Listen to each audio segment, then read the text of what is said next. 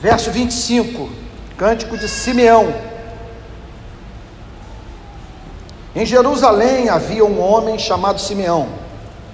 Este homem era justo e piedoso e esperava a consolação de Israel. E o Espírito Santo estava sobre ele. Ele tinha recebido uma revelação do Espírito Santo de que não morreria antes de ver o Cristo do Senhor. Movido pelo Espírito, ele foi ao templo.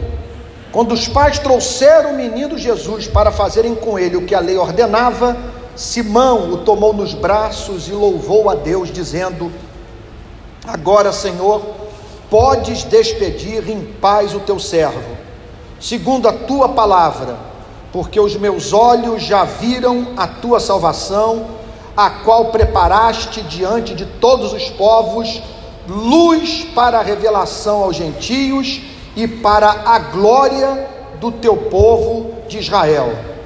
E o pai e a mãe do menino estavam admirados com o que se dizia a respeito dele.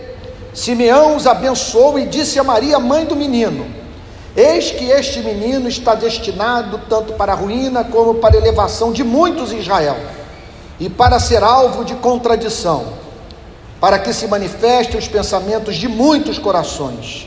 Quanto a você, Maria, uma espada atravessará a sua alma. Vamos ter um momento de oração? Pai Santo, nós suplicamos a assistência do Espírito Santo,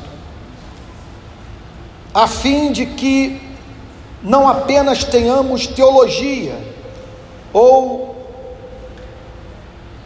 uma correta exposição bíblica. Até mesmo o Senhor, sob todos os aspectos, fiel ao texto, porque sabemos que o teu reino não consiste em palavras de sabedoria ou de persuasão humana, mas em demonstração de espírito e de poder.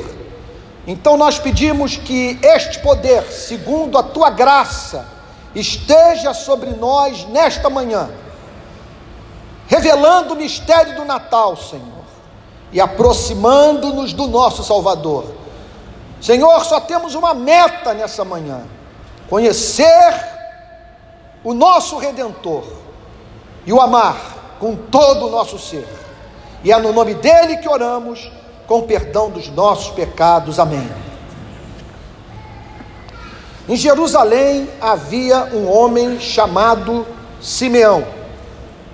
Mas sobre a vida deste homem, deste homem, perdão, estava em processo ou ocorria algo que nem todos os cidadãos de Jerusalém tiveram acesso.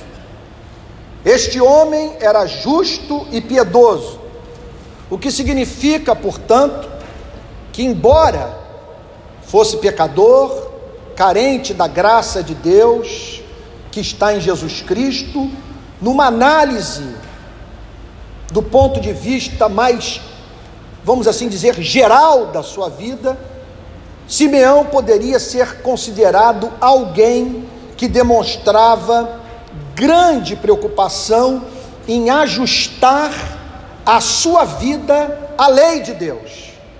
Então era alguém que amava Deus, e que, por amar a Deus, procurava imitar a Deus, viver a vida que Deus vive. E Simeão entendia que Deus revelou o seu caráter na sua lei, lei que pede de nós amor. E o que Simeão então tratava de fazer era viver uma vida de amor, uma vida de conformidade à lei, por isso que ele era, ele era chamado de justo e piedoso alguém que mantinha uma relação respeitosa com Deus, que não brincava com os céus, que vivia para a honra e glória do seu Criador. Meus amados irmãos, não há mínima dúvida de que, muito embora sejamos salvos pela graça, esse Deus nos abençoa apesar de nós, e eu sou testemunha disso, em alguns dos domingos que eu me senti mais desqualificado mais inadequado para ocupar este lugar foram justamente os domingos nos quais eu testemunhei das mais graciosas manifestações do amor de Deus na pregação. E todos os que aqui se encontram, que servem a Jesus, podem testemunhar deste fato. Deus se relaciona conosco com base no seu amor gracioso. E esse amor gracioso faz, portanto, com que recebamos bênçãos das quais nós não somos dignos. Contudo, a graça que perdoa, a graça que faz chover sobre a horta do agnóstico, do ateu, como o Senhor Jesus nos ensinou, a graça que abençoa aquele que, apesar de ter em sua vida manifestação da mão de Deus, não glorifica aquele que manifesta de modo tão extraordinário seu amor pela sua vida, essa graça nos é apresentada na Bíblia como uma graça que não apenas justifica, mas uma graça que também santifica. E quando, portanto, nós somos santificados, esse que é o ponto que nós precisamos entender, meus amados irmãos, a fim de que, apesar do aprofundamento progressivo dessa visão da graça, aumente em nosso coração o desejo de vivermos uma vida santa, porque é a vida em santidade que nos habilita a ter experiências neste mundo, das quais só os santos podem ser objeto. Então é muito importante que nós entendamos isso. É possível que você seja preservado nesta vida da justa disciplina que os seus pecados demandam que Deus aplique em sua vida de uma forma é, que, que nos, nos coloca de joelhos diante de Deus nós sabemos, somos testemunhas do fato, de que muitas vezes Deus suprime a sua disciplina em nossas vidas e levando-nos como um pai de amor à experiência do arrependimento mediante a aplicação da sua palavra, sem que para isso tenhamos que passar por sofrimentos nesta vida. Não estou dizendo que é isto que acontece em todos os casos. Não estou negando essa dimensão do amor disciplinador de Deus. O que eu afirmo, contudo, é que se Deus enviasse para cada iniquidade nossa uma disciplina, não teria igreja. Nós viveríamos mancando na vida, viveríamos a administrar as consequências diretas, imediatas dos nossos pecados. E por isso, portanto, nós estamos de pé. Porque se Deus é um Deus que não nos trata segundo as nossas iniquidades, e como um Deus de amor, opera em nossas vidas, de maneira que muitas vezes sejamos santificados, sem que para isso tenhamos que passar pela escola do sofrimento. Passa-se pela escola do sofrimento invariavelmente. Ninguém vai entrar na glória, no reino vindouro, sem ter sido objeto deste amor disciplinador de Deus, que na verdade é o grande sinal de que nós somos eleitos, pois a Bíblia testifica que assim Deus se relaciona com seus filhos, de modo diferente daqueles que não fazem parte dessa família, que muitas vezes são preservados da tribulação, mas justamente pelo fato de de não ser objeto. E aqui nós entramos no campo do inescrutável, objeto desse amor que Deus tem pelos seus filhos e que os leva muitas e que o leva muitas vezes a aparentemente dar um tratamento severo àqueles que mais ama. Mas nem por isso nós vamos nos dar o direito de brincarmos com os céus. Porque, veja só, o pecado ele acaba na sua e na minha vida invariavelmente, invariavelmente, ainda que Deus não opere de modo direito, direto, nos disciplinando, ele acaba trazendo sempre um elemento de, de juízo.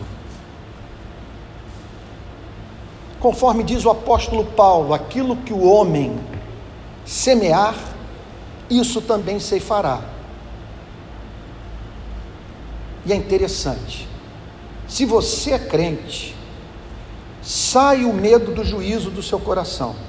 Ainda agora, com alegria, eu estava no carro e me veio uma frase e eu torci para que o sinal ficasse vermelho e naqueles 30 segundos ou um minuto que, que, eu, que a gente dispõe ali no trânsito, poder mandar uma mensagem pelo Twitter. Porque me ocorreu a seguinte coisa, que o Natal nos ensina que, uma, que, que o cristão é alguém que entra, é o cristão é alguém que entra naquele estábulo em Belém, toma nos braços o bebê e o apresenta à lei. É isso que nós somos. A lei nos aterroriza, e aí nós corremos para aquele estábulo e divisamos a face de Deus no rosto daquele bebê. Nosso coração é pacificado, nossa alma é emancipada, nos livramos dos terrores da lei. Contudo, nem por isso nós menosprezamos o pecado, nos sentindo livres para praticarmos aquilo que não haverá de nos condenar em definitivo, uma vez que o sangue de Jesus nos purifica dos nossos pecados do passado, do presente e do futuro. Essa expiação, ela garante ampla, infinita, eterna satisfação para os nossos pecados. Contudo, na vida dos verdadeiros filhos de Deus, mesmo assim, com toda essa percepção da graça, sai o temor da punição, do castigo, da disciplina e entra a preocupação em não ter os sentidos espirituais embotados, de modo que o crente é privado de provar das delícias do reino, do reino vindouro. Essa semana foi de tudo que eu experimentei, o que mais me santificou foi esse exercício de, em querendo conhecer essa nova tradução da Bíblia que eu estou utilizando a partir de hoje, fui para o livro de Atos e falei: eu vou, conhecer, vou passar a conhecer essa nova tradução pelo livro de Atos. E lendo Atos, eu me senti remetido para aquele mundo, caracteriz, caracterizado por intercâmbio com o sobrenatural. É impressionante como o livro de Atos está impregnado da presença do Espírito Santo e das manifestações do Cristo ressurreto. Chamou minha atenção o quanto que o Espírito Santo se comunicava de modo vivo com a igreja como que eu pensei na nossa querida igreja enquanto fazia as minhas devocionais essa semana no livro de Atos.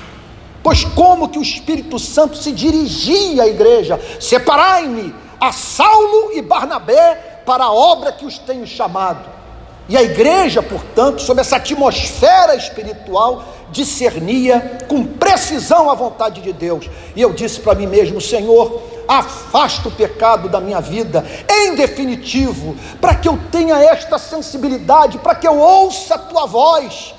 Não são poucas as passagens de Atos dos Apóstolos que revelam o Espírito Santo batizando e rebatizando os cristãos de uma forma gloriosa, a ponto da Bíblia dizer que Paulo e Silas, meia-noite na prisão, transbordavam de alegria, no Espírito Santo e cantavam louvores a Deus.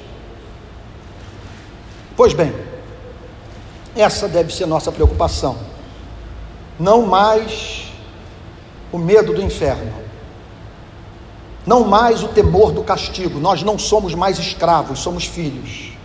Nossa preocupação agora é outra. Senhor, eu não quero perder o discernimento espiritual. Eu não quero perder o paladar para essa comida. Eu não quero, Senhor, ser privado de experiências vivas com o Espírito Santo em razão do fato de eu viver uma vida displicente, de eu ignorar a Sua vontade, de eu não ajustar a minha conduta à Sua lei.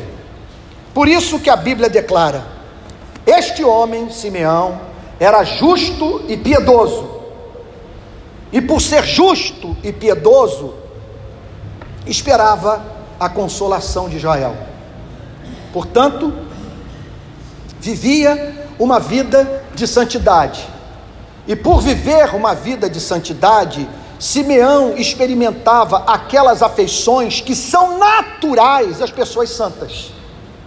Esse que é o ponto. Esse que é o ponto. Se você viver em santidade, veja só, não estará com isso conquistando esta redenção, uma vez que o perdão de pecados é obra da graça divina, é gratuito. Contudo, você estará vivendo uma vida agradável a Deus e se tornando gradativamente sensível à voz do Espírito, vivendo neste mundo no qual poucos de nós vivem. Este homem era justo e piedoso, esperava a consolação de Israel. O que significa esperar a consolação de Israel? Israel vivia sob uma expectativa, um sonho incutido ao longo de sua história pelos seus profetas. Em que consistia este sonho? Um dia, Deus haverá de levantar um profeta maior do que Moisés. Alguém da descendência de Davi. E esse rei haverá de libertar o povo de Deus da sua escravidão. Só que agora de modo diferente da antiga libertação levada a cabo por Moisés. Uma vez que aquela libertação representou uma libertação política, fez com que o povo de Israel se livrasse de uma servidão, uma vez que as pessoas não tinham tempo para respirar, não faziam outra coisa que não fosse que não fosse se dedicarem uma relação trabalhista com o Egito, que impedia o povo de Israel de pensar. Essa foi, inclusive, uma das decisões de Faraó, quando ele chegou aos seus ouvidos que Moisés estava sendo levantado para libertar o povo de Israel da sua escravidão. Decisão de Faraó: este povo está falando em liberdade porque tem muito tempo livre, está usando mal desta liberdade uma vez que, por não trabalharem, por viverem na ociosidade, por nós estarmos dando vida fácil para essa gente, estão tramando uma rebelião, o que levou, portanto, Faraó a duplicar o trabalho do povo de Israel, o que tornou, portanto, a situação do povo absolutamente insustentável. Deus levantou Moisés e, portanto, toda aquela história que nós conhecemos, uma gloriosa libertação política e também espiritual. Contudo, aquele mesmo povo morreu no deserto. Aquele povo, em meio às provas da caminhada para Canaã, sentiu saudade do Egito e passou a odiar o dia em que Moisés apresentou à nação aquele sonho de libertação. Portanto, o que ficou evidente nessa história é que o povo de Israel precisava mais do que um libertador político, precisava mais do que alguém que o introduzisse literalmente numa Canaã literal. O povo precisava de uma libertação espiritual, precisava sair de um cativeiro muito mais dramático do que o cativeiro do Egito, que é o cativeiro do egoísmo, o cativeiro da incredulidade, o cativeiro da ingratidão, o cativeiro do desamor, o cativeiro do pecado. E os profetas, então, ao longo de toda a história de Israel, se levantavam para dizer: está chegando o dia em que o povo de Israel será consolado dos seus pecados, suas iniquidades serão perdoadas, todos aqueles que foram designados para esta redenção receberão um coração novo.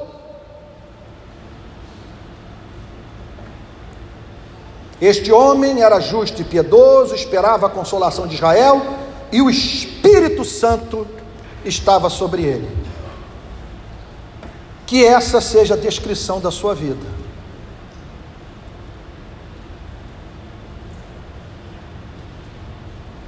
Que essa seja a leitura que Deus tem a fazer sobre você, sobre minha própria vida que você e eu somos justos, piedosos,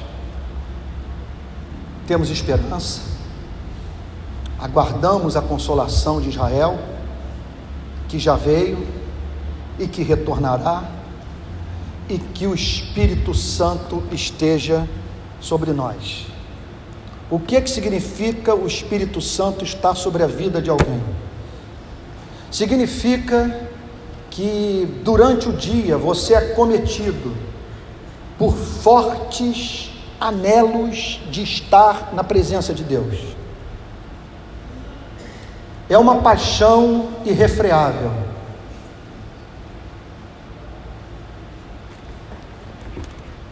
Esse livro se torna a sua companhia mais íntima.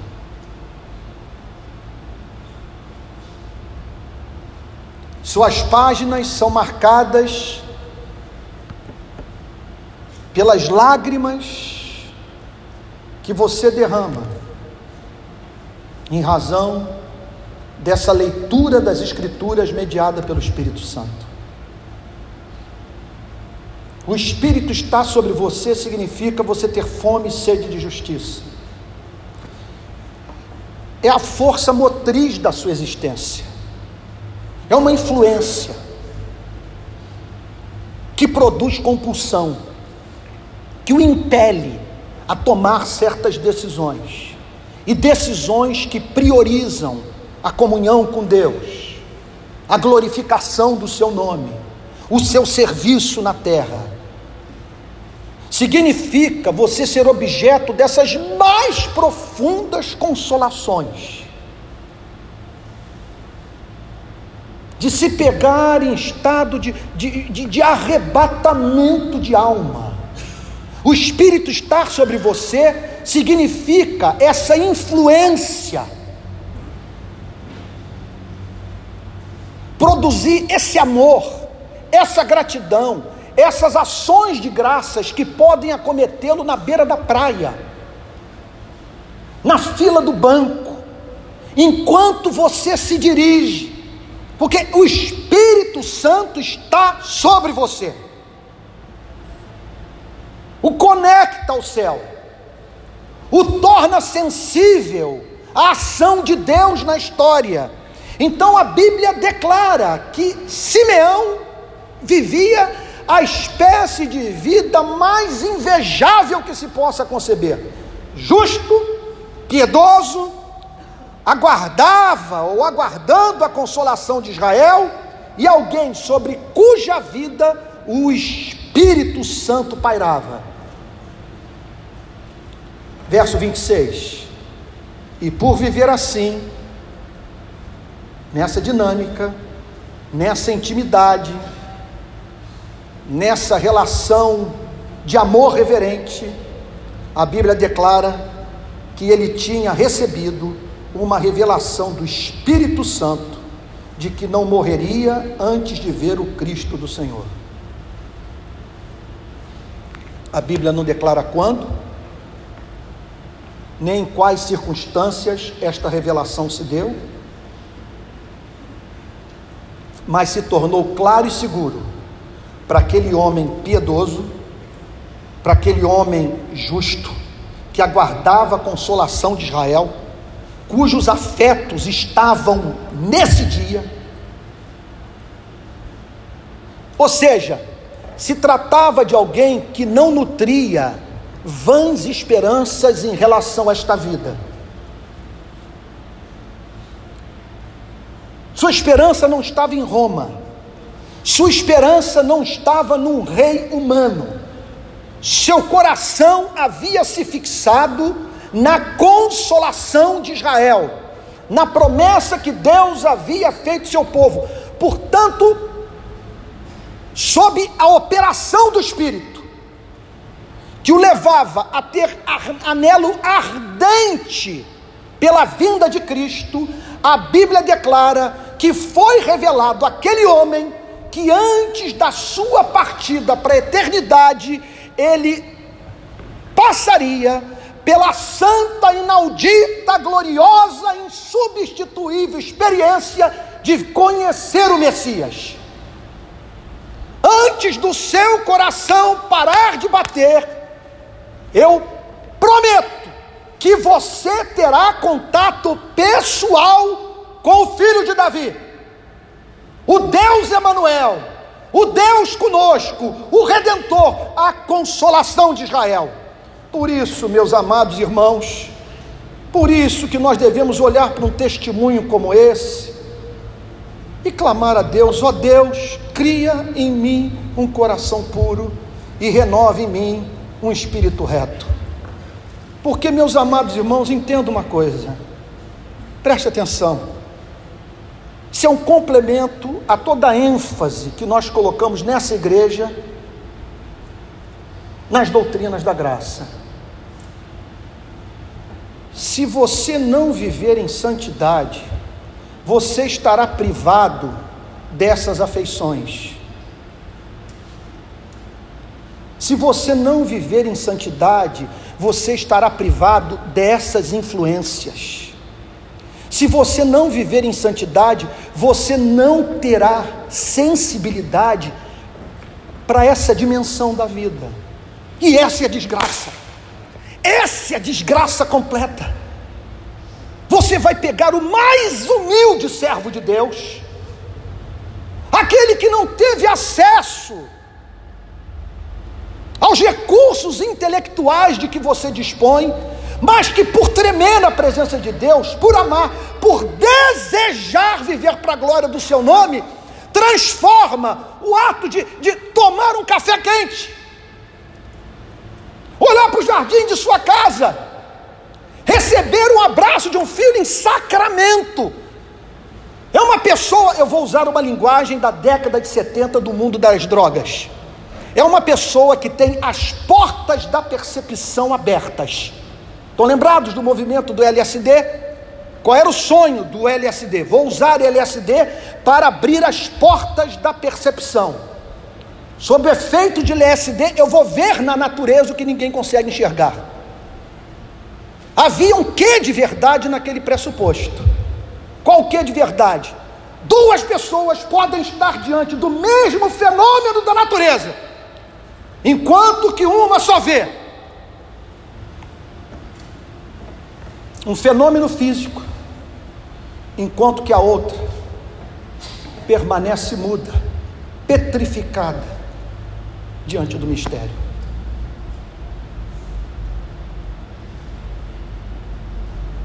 Havia naqueles dias em Jerusalém um homem justo, piedoso, que aguardava a consolação de Israel, sobre cuja vida o Espírito Santo exercia influência e que, por viver nesse mundo, nessa atmosfera, em intimidade com Deus, provou de uma bênção que, segundo o relato do Novo Testamento, pouquíssimos tiveram acesso naqueles dias. A bênção de saber de antemão que veria o Messias. Que um dia ele teria o Filho de Deus nos braços.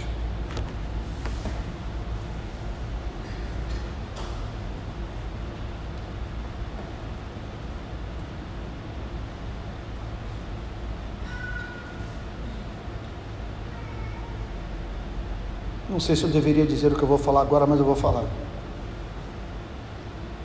A minha teologia me permite dizer. Se você é de Jesus, essa noite, ao longo dessa semana,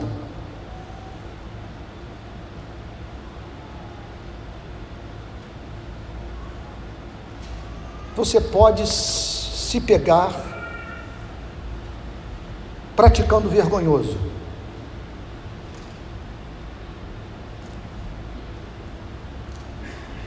Coisa do tipo passar parte da madrugada em contato com site pornográfico na internet.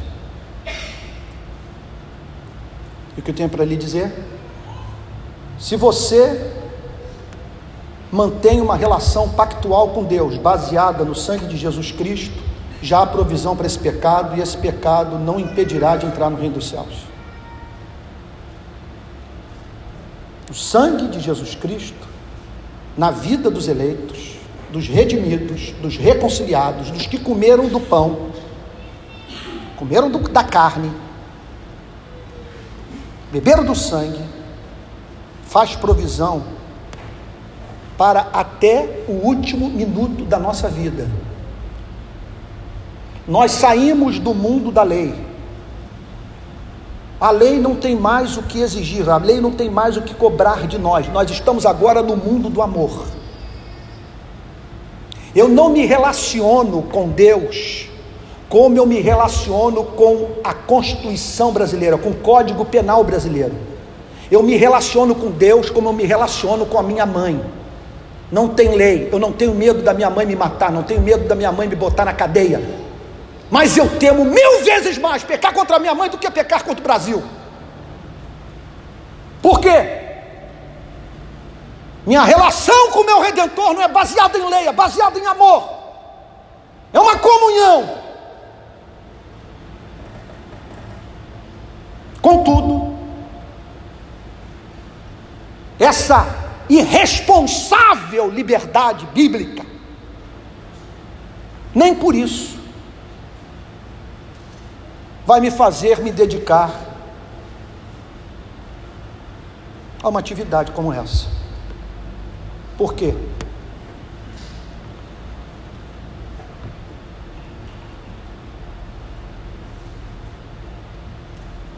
Não é porque eu tenha medo do castigo, mas é porque eu não quero que as portas da percepção se fechem.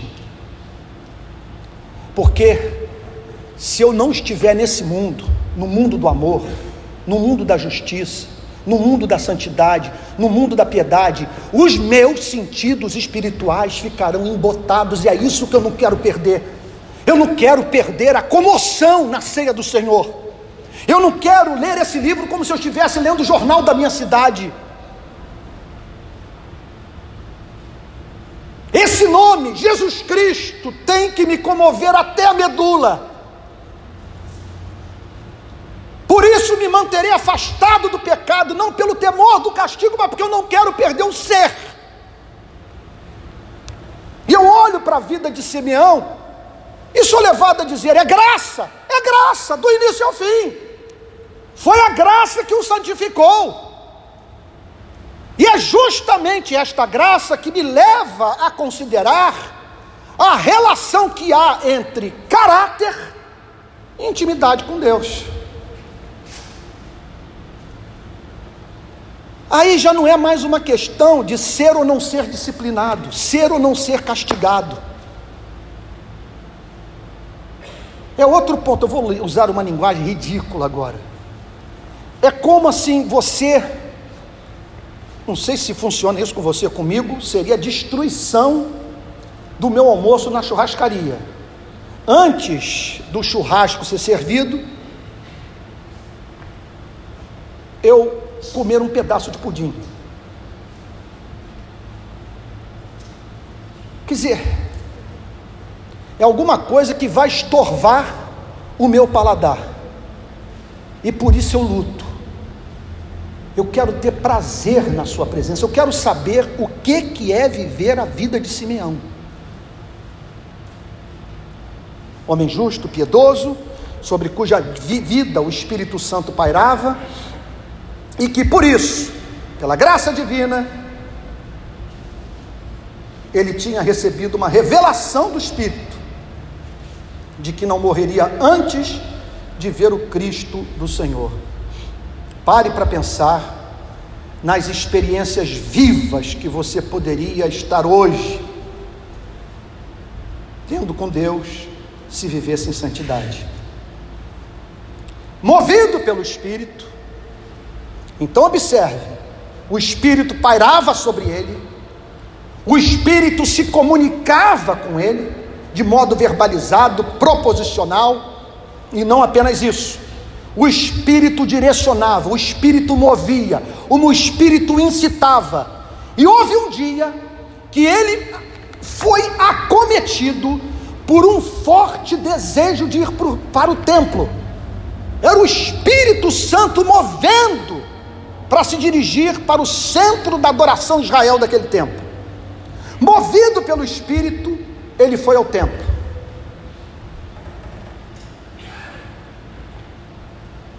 E como coincidências ocorrem, quando a gente ora e é orientado pelo Espírito Santo, ele chega ao templo no exato momento que José Maria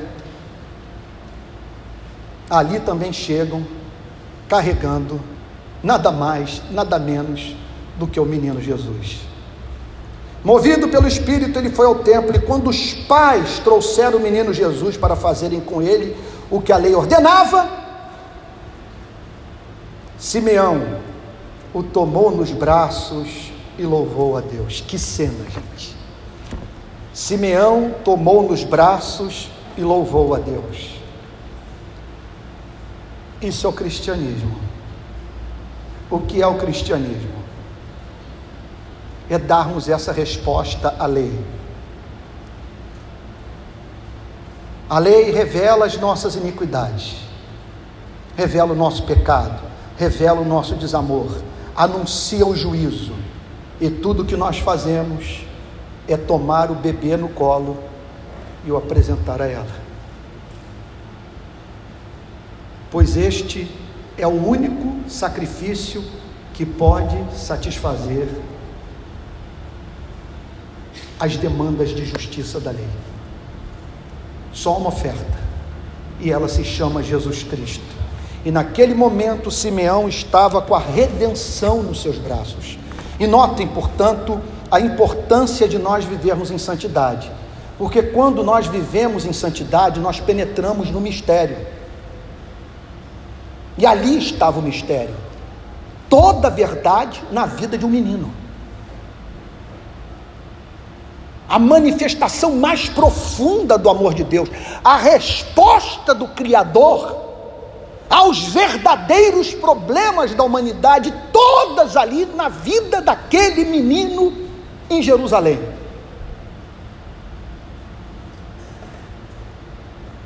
E a graça de Deus por meio da purificação do coração de Simeão, o habilitou a, pela fé, crer no absurdo, ver a face do Pai no rosto daquela criança. Simeão tomou nos braços e louvou a Deus, porque Jesus é a alegria dos homens. Ele louvou a Deus porque esse Cristo não é um outro Moisés. Ele louvou a Deus porque Jesus é a propiciação dos nossos pecados e não somente pelos nossos, mas pelos do mundo inteiro. Simeão tomou nos braços e louvou a Deus, dizendo: agora olha que coisa linda, o louvor de Simeão. Agora, Senhor, pode despedir em paz o teu servo que coisa linda, gente. Meu Deus, eu não tenho palavras, só posso lamentar o fato de ser da igreja ser pastoreada por alguém tão carente de tudo.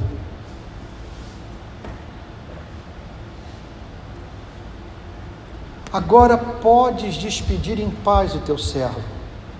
Senhor, que ambição a mais eu posso ter nessa vida? Eu não tenho mais pelo que lutar, eu não tenho mais o que ansiar. Eu alcancei o ápice da felicidade. Aprove a ti colocar nos meus braços o Redentor. Agora, Senhor, podes despedir em paz o teu servo, porque toda a minha vida convergiu para este ponto. Despedes em paz o teu servo, porque a promessa mais excelsa que o Senhor tinha para a minha vida acabou de se cumprir. Podes despedir em paz o teu servo, segundo a tua palavra, porque os meus olhos já viram a tua salvação coisa maravilhosa. Os meus olhos já viram a tua salvação. Que coisa, gente. Isso é um mistério. Um mistério. Olhe para a nossa espécie, gente. Olhe para esse culto. Olhe para a sua vida. Não há uma só pessoa aqui que ao longo da sua existência não tenha ferido alguém. Tem gente hoje precisando ter no seu coração feridas cicatrizadas e que foram abertas por você. Você é pecador. Você e eu fazemos parte dessa espécie que já conseguiu produzir duas guerras mundiais, que por onde passou deixou rastro de destruição e miséria somos visceralmente egoístas, visceralmente mentirosos.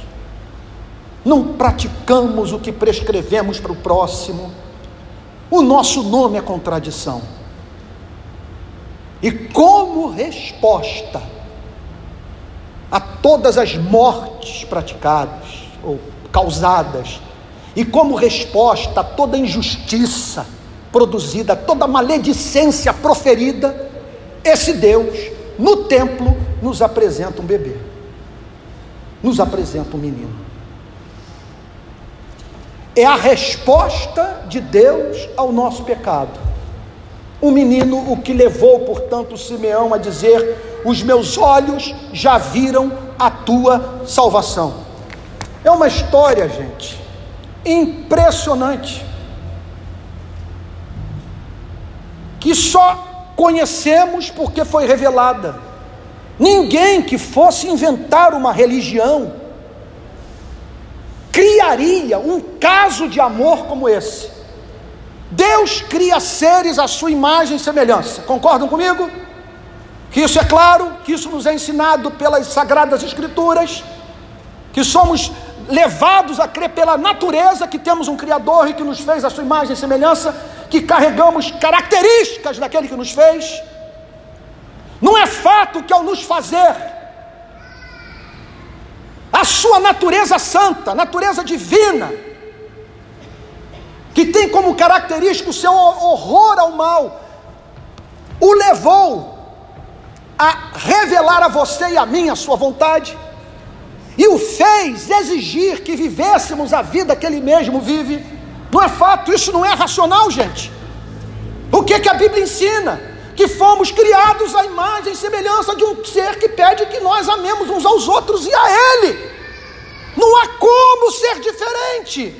Ele só pediu amor, que nós nos amássemos, que não passássemos por cima de ninguém, que não agasalhássemos ódio que fôssemos misericordiosos com aqueles que cruzam o nosso caminho e que sofrem horrivelmente. E Ele pediu que ao olharmos para Ele, o adorássemos, o contemplássemos, o vivêssemos para o seu louvor, e nós entramos em rebelião, passamos a nos matar, a nos destruir. Não conseguimos viver no mundo sem juízes, sem cadeias. jogados, porque nós não somos confiáveis. E como resposta a todo esse veneno, ele manda um bebê. Por isso que Simeão está em estado de perplexidade. Senhor, eu tenho nos braços a tua salvação a tua resposta, a tua saída, a tua solução para o nosso problema. A qual preparaste diante de todos os povos, porque ele não veio apenas para Israel. Luz para a revelação aos gentios e para a glória do teu povo de Israel.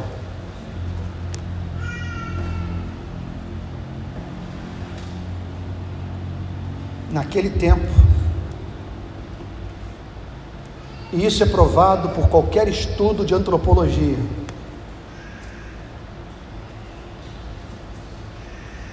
Nenhuma nação havia alcançado o nível de entendimento espiritual de Israel. Para o povo hebreu, era chocante olhar para os povos pagãos e ver o adorador tomando nas mãos o seu filho primogênito e o entregando à divindade para aplacar a sua ira.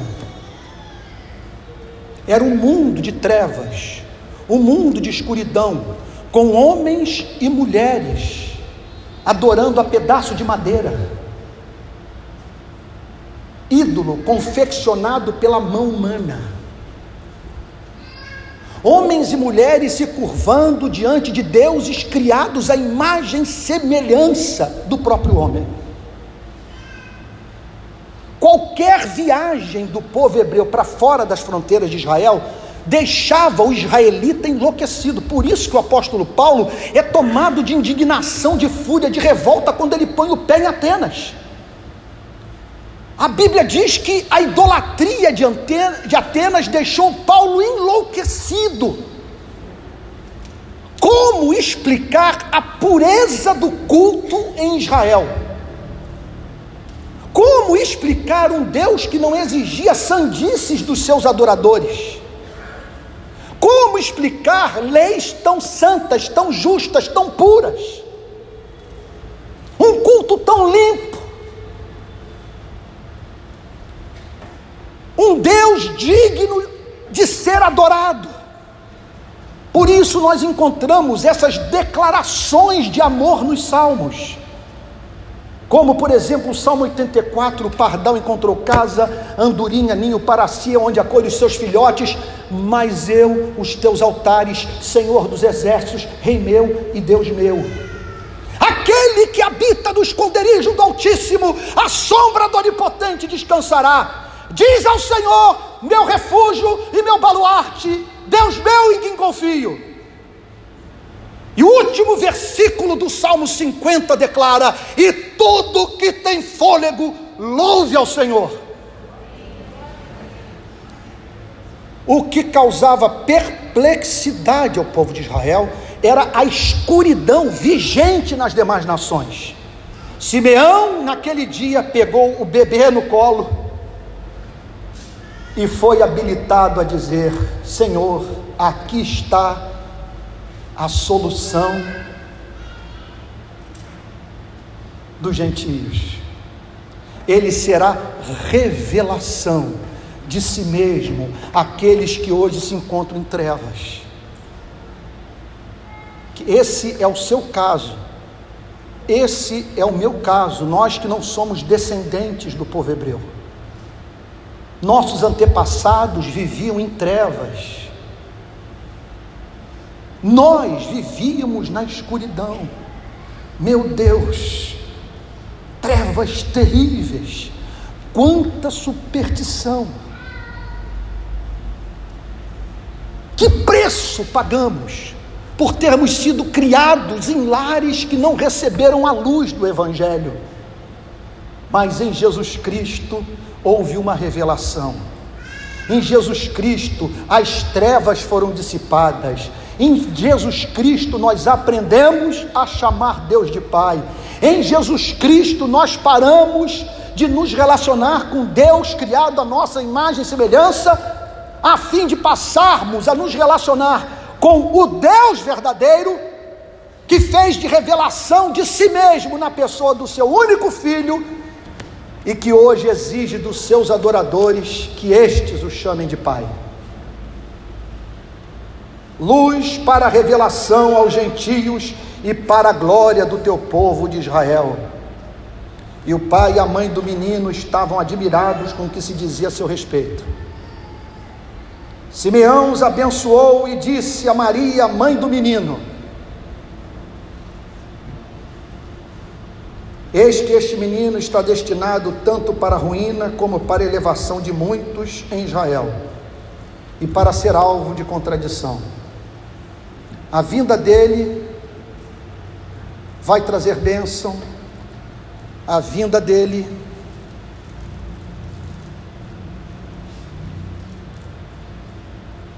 vai trazer maldição. Porque a partir de então, o destino da humanidade será como jamais o foi, determinado pela relação que os seres humanos mantêm com o Filho de Deus.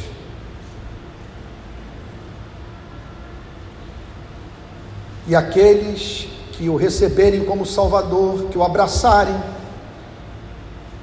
que comerem da sua carne e beberem do seu sangue,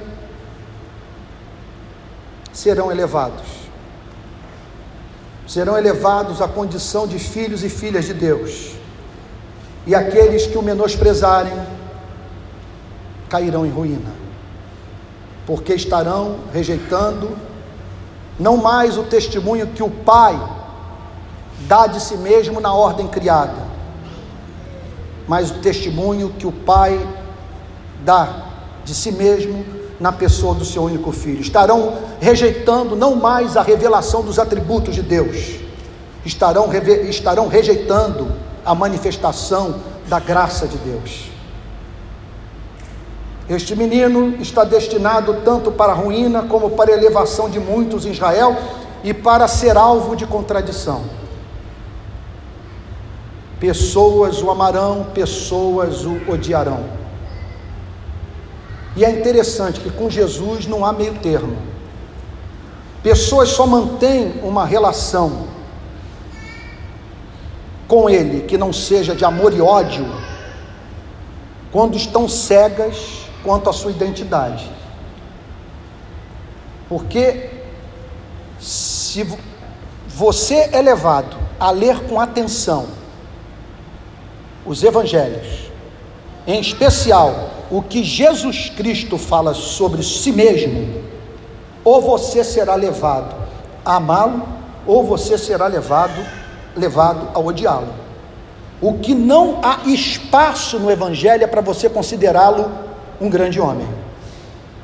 Como já abordou com muita sabedoria C.S. Lewis na sua, talvez no seu livro mais conhecido, é, Cristianismo Puro e Simples, ou você o tem como mentiroso,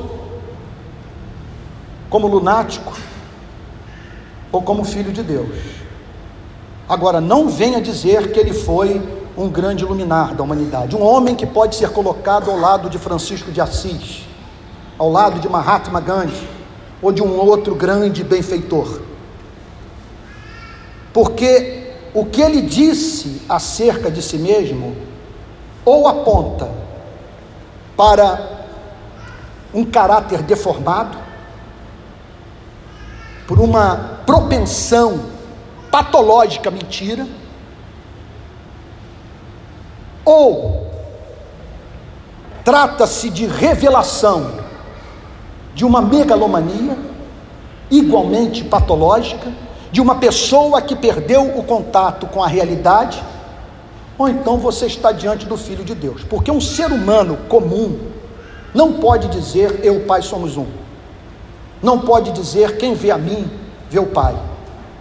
Eu sou o caminho, a verdade e a vida. Ninguém vem ao Pai senão por mim. Então, ou você tem como um doente mental, como um mentiroso, ou então cai de joelhos diante dele e o adora em espírito e verdade, como Tomé, declarando: Senhor meu e Deus meu. Por isso que o texto diz: E ele será destinado tanto para a ruína como para a elevação de muitos em Israel, e para ser alvo de contradição, para que se manifestem os pensamentos de muitos corações. É impressionante isso. É a relação que as pessoas manterão com Jesus Cristo que revelará quem essas pessoas são. Vamos parar para pensar num ponto, preste atenção, talvez seja o que mais importante eu falei esse ano na nossa igreja.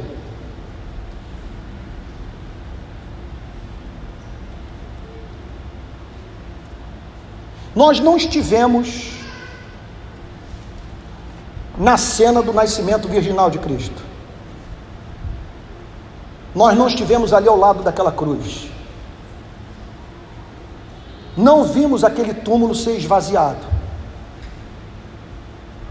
Não somos testemunhas oculares dos fatos que se realizaram. E contudo, a Bíblia declara que serão julgados todos aqueles que negam a Jesus Cristo.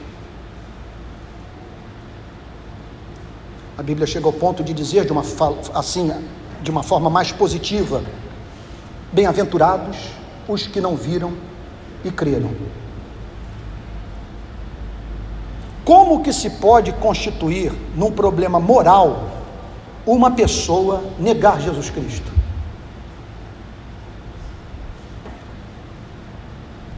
Tratar Jesus Cristo como outro personagem qualquer da história. Essa passagem em nosso socorro lança luz sobre essa pergunta central. Para que se manifestem os pensamentos de muitos corações. Não quero banalizar a pregação. Vocês estão lembrados de um samba do passado? Quem é da minha idade deve se lembrar disso. Era um samba bem pró-samba, que dizia o seguinte: quem não gosta de samba, bom, su bom sujeito não é. É ruim da cabeça ou doente do pé. O pessoal tá bom de samba. Se eu fosse pedir um hino do Inário Presbiteriano, ia todo mundo se enrolar. Quem não gosta de samba, bom sujeito não é é ruim da cabeça ou doente do pé. De vez em quando esses sambas, eles, eles revelam até teologia, né? Eu já disse para você na outra ocasião, aquele, aquele samba da, da União da Ilha de 78 é calvinismo puro. A cigana leu meu destino, eu sonhei, bola de cristal, jogo de búzios, cartomante, eu sempre perguntei, o que será o amanhã, como vai ser o meu destino? Já desfolhei o mal me quer, primeiro amor de um menino. E vai chegando o amanhecer, Leio as mensagens zodiacais e o realejo diz que eu serei feliz, sempre feliz. Como será o amanhã? Responda quem puder. O que irá me acontecer? O meu destino será como Deus quiser. Calvino puro. Isso aí, as institutas ali inteiras nesse samba. Então, esse samba, quem não gosta de samba, bom sujeito não é, é ruim da cabeça ou doente do pé. Quem não gosta de Cristo é doente do coração.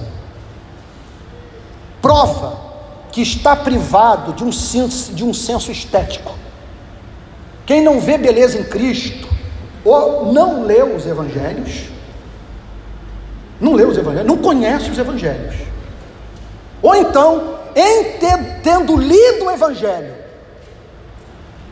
e não quebrado o vaso de alabastro com guento e banhado seus pés com lágrimas, está espiritualmente morto. Porque a beleza dele o autentica e revela que se há salvação em alguém, esta salvação só pode estar em Jesus Cristo. Por isso que Simeão declara: para que se manifeste os pensamentos de muitos corações. E aí, uma profecia para Maria, já preparando-a para o que a aguardava E quanto a você, Maria, uma espada atravessará a sua alma. Esse menino representará para você uma dor incalculável. Você o verá ser torturado, posto no madeiro, enterrado. Ver a morte do seu primogênito lhe causará uma dor que pode ser comparada à de uma vítima nas mãos de um soldado romano. Só que essa espada não vai atingir o seu corpo, vai atingir sua alma.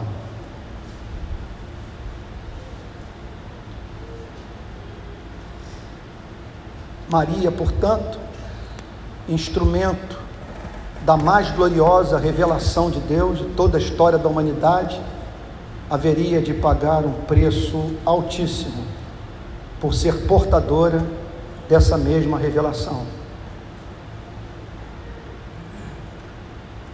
Você foi separada para amamentar o Salvador. Mas daqui a 33 anos, esse amado filho lhe trará muito sofrimento, sem o qual nem você, nem Israel, nem os gentios serão salvos. Irmãos queridos, aqui eu concluo. Pedindo a Deus que esse Natal seja o Natal de mais conteúdo de toda a vida de vocês. Que, que todos, nesse Natal, provem do que Simeão provou.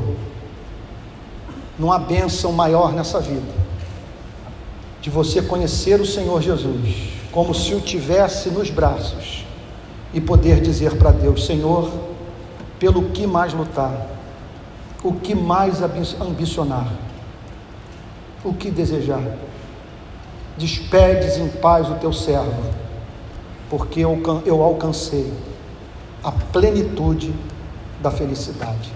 Que Deus abençoe em nome de Jesus. Vamos ficar de pé.